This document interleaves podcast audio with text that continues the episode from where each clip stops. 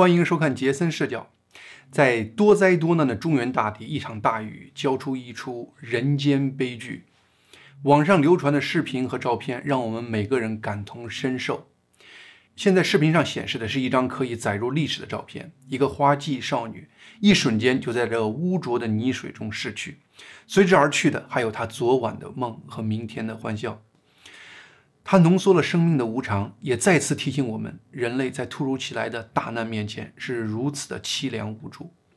同时，我们也看到很多在大难当头，陌生人无私相助的视频，展现出很多中国人那平时被风尘掩盖住的人性善良的光芒，给人带来温暖和希望。我是多么希望这就是一场纯粹的自然灾难。在灾难面前，我们每个人都有一个内心贴近的机会，为不幸的人悲伤，为逝去的生命哀叹。但是，这场灾难发生在中国，就注定让它不可能是个单纯的自然灾害。中共权力的任性，让他开始又一次对他的责任掩盖，对真相扭曲，对民意开始控制。对于这次灾难中自然原因和人为因素各自的比例。对于郑州京广路那四公里隧道里的真相，等等等等，很多人已经做了分析，对此我就不再重复了。但是你不得不承认，历次中国灾难事件后，这样的官方说法和民间论证的对决，已经成了中共统治下一个特有的黑色游戏。我发自内心的厌恶这种游戏。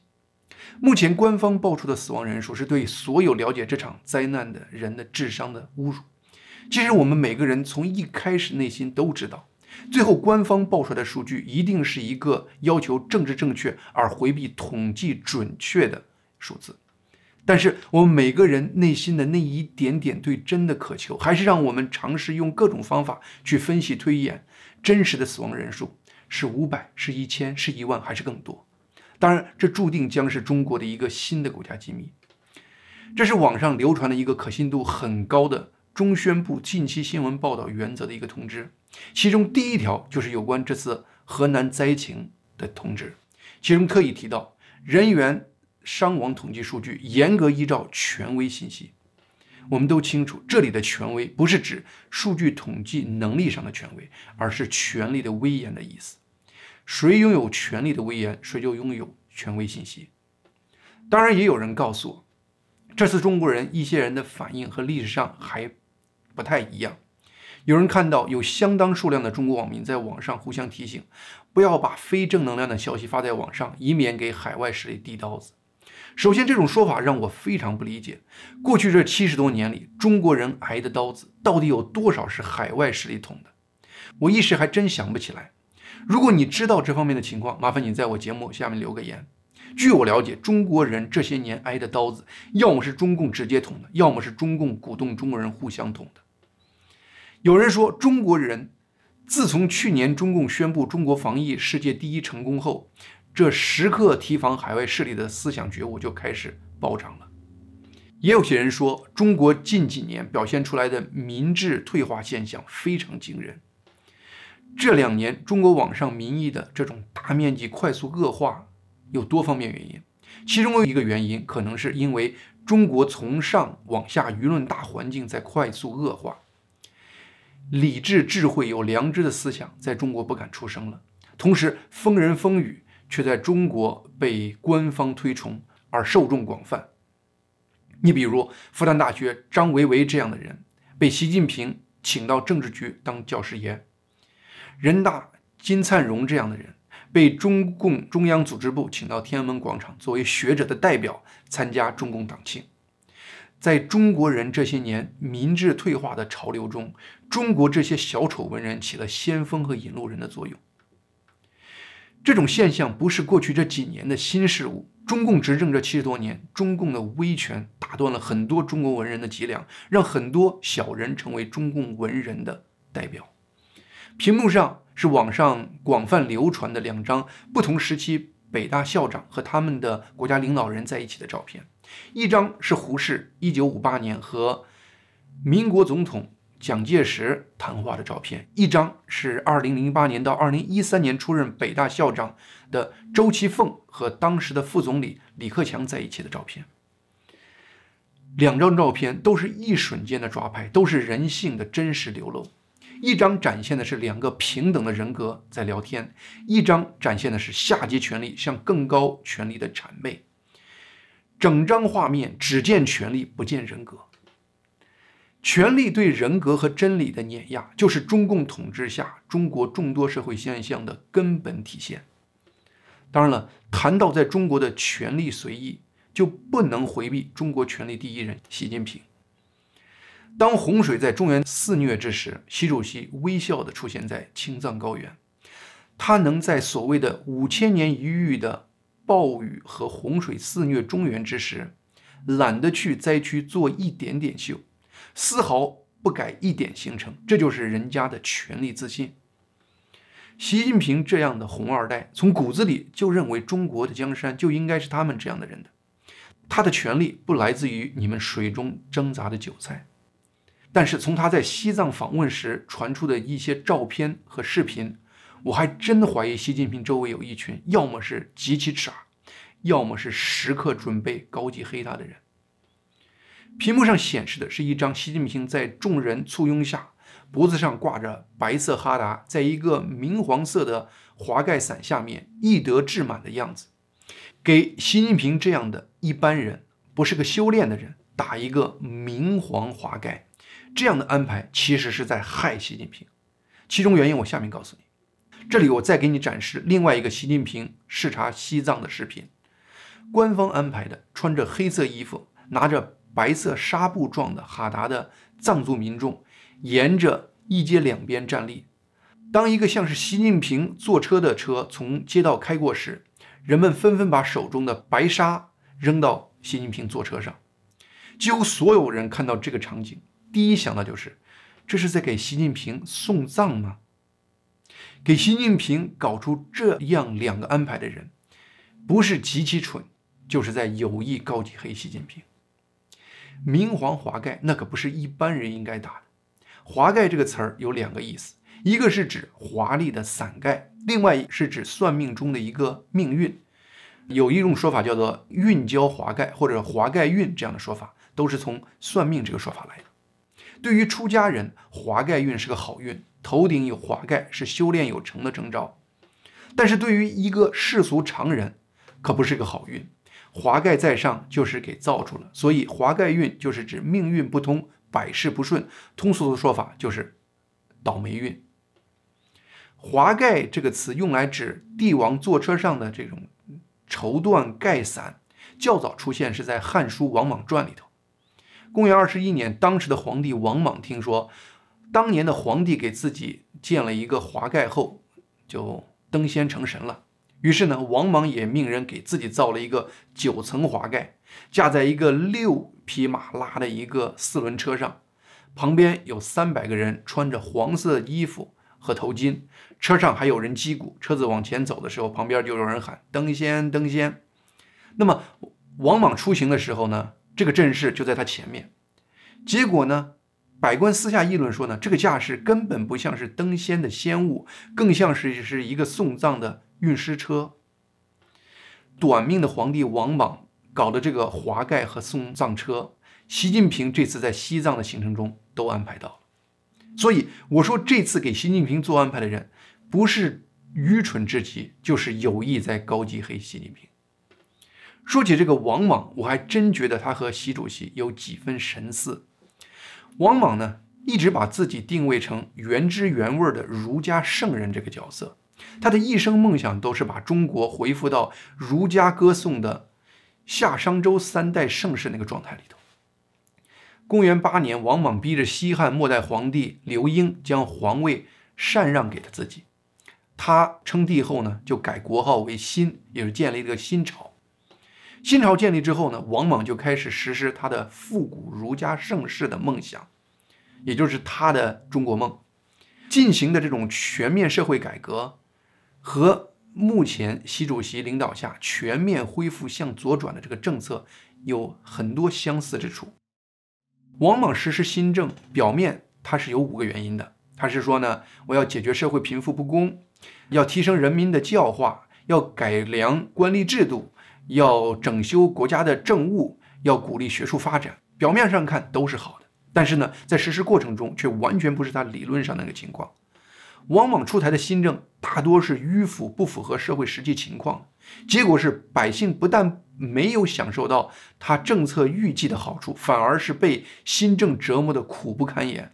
而且新政经常是朝令夕改，让百姓和官吏都不知所从，结果不断引起贵族和平民的不满。那么在外交上，王莽也采用了神似习主席的战狼外交那种风格。在王莽新政之前，汉朝与匈奴的关系还是不错的。当年呢，匈奴的呼韩邪单于来降，汉朝就把匈奴视为对等的大国，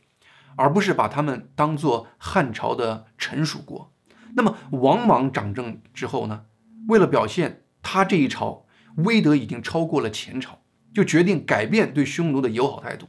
他命令收回西汉发给匈奴单于的那个玉玺，而给单于了一个图章，就是用图章代替玉玺，把单于从以前跟汉天子平等的位置变成王莽新朝的一个附属国国王。匈奴单于自然就不高兴了，平静多年的北方边境就开始紧张起来了。结果呢？王莽不但不采取缓和措施，反而下诏把匈奴单于改为降奴单于，这是一种战狼外交那种语言体系。还下令呢，把匈奴国划分为十五个单于小国，这就引起了匈奴单于公开在边境地区和王莽的新朝开始作战。那么王莽为了征讨匈奴，就集结天下兵马和粮草。但都是劳民伤财，无功而返。这些对外的巨额花费，直接加剧了王莽新朝的内部矛盾。再加上国内的蝗虫灾、旱灾等等灾害，中国饥荒四起，各地农民分起，形成赤眉、绿林这样的大规模的反抗，从而导致新朝在建立十五年后就灭亡了。而王莽本人也在他搞出那个华盖和送葬车的两年后，死于乱军之中。那么，习近平这些年搞的一带一路政策，在海外大量扔钱，在外交上推行战狼外交，战狼外交官在全世界逮谁骂谁；在军事上，中共在和几乎所有的周边国家同时对抗，而且习近平这些年死啃台湾，似乎把台湾问题看成了自己能不能成就一番帝王霸业的决定因素。围绕台湾问题，中共和美国明争暗斗，也逼迫中共不得不在军事上大量投入。就在中美围绕台湾所进行的军事上的博弈和各种隔空对招，我最近几期节目已经从不同角度讨论过了。但是呢，随着美国的台湾战术新思路不断清晰，这期节目。剩下的时间，我就跟大家做一个这方面的全面总结。我这里提供的视角，对看清未来中美围绕台湾的博弈非常关键。最近，前美国国务卿蓬佩奥的中国问题高参，也就是美国海军学院余茂春教授，在接受肖明女士的专访时，对于中美台三方关系发表了一些非常有意思的论述。首先呢，他表示，从战略上讲，美国对于武力保护台海现状不变的这个态度，根本就不是模糊的，而是非常清晰的。那么，对于美国准备采用什么样的战术来维护台海现状，余茂春表示，这方面是有一定的模糊性的，而且呢，因为他的身份，他不方便在公开场合具体讨论美军的战术策略。那么今天我和大家就分享一下美军近期展现出来的在台海战术上的调整。我在七月十七号的节目标题中就提到了，美国军机降落台湾是为了破中共目前依仗它的东风中程对舰导弹对抗美国航母这样的一个中共战略思路。而且呢，我在十七号的节目中就预测未来各种美国机型还会在台海持续降落。话音刚落，七月十九日上午，一架美军 C 一三零民用型军机从菲律宾马尼拉机场起飞，降落到桃园机场之后，神秘的停留了一个小时后，便又启程离开了。在一个多月中，三种不同机型的美国军用飞机三次降落台湾，在这点上，把中共已经搞得真是没有任何脾气了。我十七号的节目中还谈到，美军保护台湾有两个方案，一个是美军传统上的思路，就是美军利用其在西太平洋部署航母打击群，来对中共实施军事威慑。但是呢，面对中共拥有大量东风中程导弹这样的一个新的现状，这种基于航母打击群的策略风险就变得越来越大了。所以美军必须在战术上进行调整。那么，美军新的保护台湾的战术是什么呢？美国新的战术不再是一个依靠航母战斗群这样的一个思路了，而是一个依靠美日台地理位置联合作战的一个方案。首先，美军二战名将麦克阿瑟在历史上就把台湾的战略地位形容成不沉的航空母舰。那么，既然台湾已经是一个不沉的航空母舰了，美国还有什么必要在西太平洋派驻常规航空母舰呢？中共对于台湾的方案，它的起始战略目标不是在很短时间内征服台湾，彻底消灭台湾的所有抵抗力量，因为。台湾的地形和台湾百分之八十的人心，让中共非常清楚，这是他的军事力量根本不可能达到的。所以呢，中共对于台湾的最初的起始战略目标，只能是攻击台湾的空军、海军和导弹系统，瓦解台湾能够攻击中共解放军舰艇和飞机的军事能力，让台湾无法从本土打击解放军在西太平洋海上和空中的行为，就是这样一个目的。那么这样的话呢，中共就能对台湾实施有效的空中和海上的封锁。美方的新的保护台湾的策略，就是要打乱中共这个军事计划，阻止中共对于台湾的海上和空中的封锁。要达到这个目的，美国必须全力保证美军有给台湾的军事补给能力，能够快速的在台湾投放部队和军事物资能力。这就能保证台湾持续有足够的进攻能力，从台湾本土对封锁它的中共海军和空军进行打击。那么六月份，美军第一次在台湾降落的军机就是一架美军 C 十七运输机。这个美国 C 十七运输机是美国空军的战略和战术运输机，能短场起降，载重量达七十七吨，最大飞行速度是。一千零八十公里每小时，最大航程是八千公里。如果你在空中给它再加油，它可以抵达全世界任何一个角落。那么 C 十七的运载能力可以运载坦克、装甲车等大型的陆战装备，还能运行直升飞机这样的东西。而且 C 十七能够在短时间内大量快速投放兵员，及时应对军事危机。一架 C 十七飞机可以搭载一百零二名伞兵或一百三十四名普通士兵，还有他们所用的设备。我在七月十七日的一个节目中就分析，C 十七这样的军机降落台湾，其实就相当于美军支援台湾的一次低调的军事演习。所以，美国前国防部长汤姆森在六月份看到美军 C 十七军机降落台湾。这个消息后就表示，这次访问台湾是让蔡英文放心，美国正在关注两岸稳定，并要求台湾建立自己的防御。那么，加强台湾自身持续打击中共的能力，反击中共的封锁，这还只是美军新思路的一部分。另一部分是美军在中共未来可能对台湾实施海空封锁的外围，在对中共实施反包围、反封锁。日本的重要性就在这方面体现出来了。台湾我们知道了，东北面就是拥有美日军事基地的冲绳岛和琉球群岛。我在七月三日的节目中就分析到了，日美已经在秘密进行相关的军事演习了。而日本近期公开展现出和台湾心心相连、对中共同仇敌忾的这样的一个态度，已经保证了中共在台湾北部。想进行封锁是不可能的了，因为有日本在那儿，而台湾的南部是菲律宾。七月十一日，美国国务卿布林肯突然再度重申美国关于南海争议的立场，并强调一九五一年美国和菲律宾之间制定的美菲共同防御条约。这个已经被人忘记了七十多年的共同防御条约的第四条就规定，在南海对菲律宾武装部队、公共船只或者飞机。进行武装攻击，将触发美国根据该条约进行回击。这就相当于美国针对中共在菲律宾画了一个红线，而这条红线应该是事先与菲律宾方面已经沟通以后才公布的。此前，在四月十四日到十七日，美国与菲律宾海岸警卫队就进行了一次联合战术演习，而且呢，七月五日到八日，日本和菲律宾两国空军在菲律宾北部也举行了首次联合军事演习。而台湾的东面就是美国的关岛。近期呢，美军透露了很多向关岛大量调度美国飞机和潜艇的消息。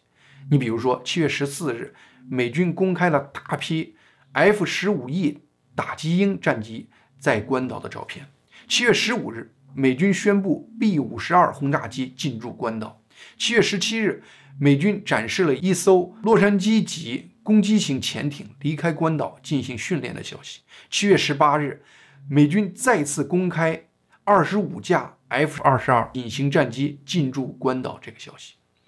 这样一来，中共可能对台湾形成的海空包围的北部有日本，东部有美国关岛，南部有菲律宾，美国和他的盟友就形成了一个反包围圈，里面。台湾从本土对中共包围圈进行打击，外部是美国和他的盟友对于中共的反包围。在这样的态势下，中共如果还有一丝的理性，都应该知道他们是绝对没有任何机会实现其对台湾的战略意图的。那么，从美军近期的航母部署，也体现了美军保护台湾的这种新战略思路。有人发现，美国近期开启了航母放空西太平洋的模式。从六月十八日，美国里根号航母从南海进入了印度洋，美军在西太平洋就没有留下一艘航母。这种航母真空期目前已经超过了一个多月，这是极为罕见的。这不是美军战备的一个疏忽大意。而是美军在尝试一个新的战略模式，同时美国也在看中共会如何应对这种无航母的新的保卫台湾的模式。目前看呢，中共对于美军的这种新战略有些手足无措。面对七月十一日美国在菲律宾画下的红线，中共外交部居然没有敢重复他九段线的这个说法，只是含糊其辞的又强调了一下所谓的主权问题。而对于美军频繁在台湾降落，没有任何作为的中共只好派出一贯扮演二傻子角色的《环球时报》总编胡锡进，在二十日用嘴皮子又强硬了一把。胡总编说：“大陆该警告的全警告了，要说的话也都说了，接下来就是行动了。”我倒要看看中共如何行动。你用导弹把美国的军机打下来，我们地球人都在拭目以待。好，今天节目就到这里，谢谢您的收看，请您一定订阅我这个频道杰森视角。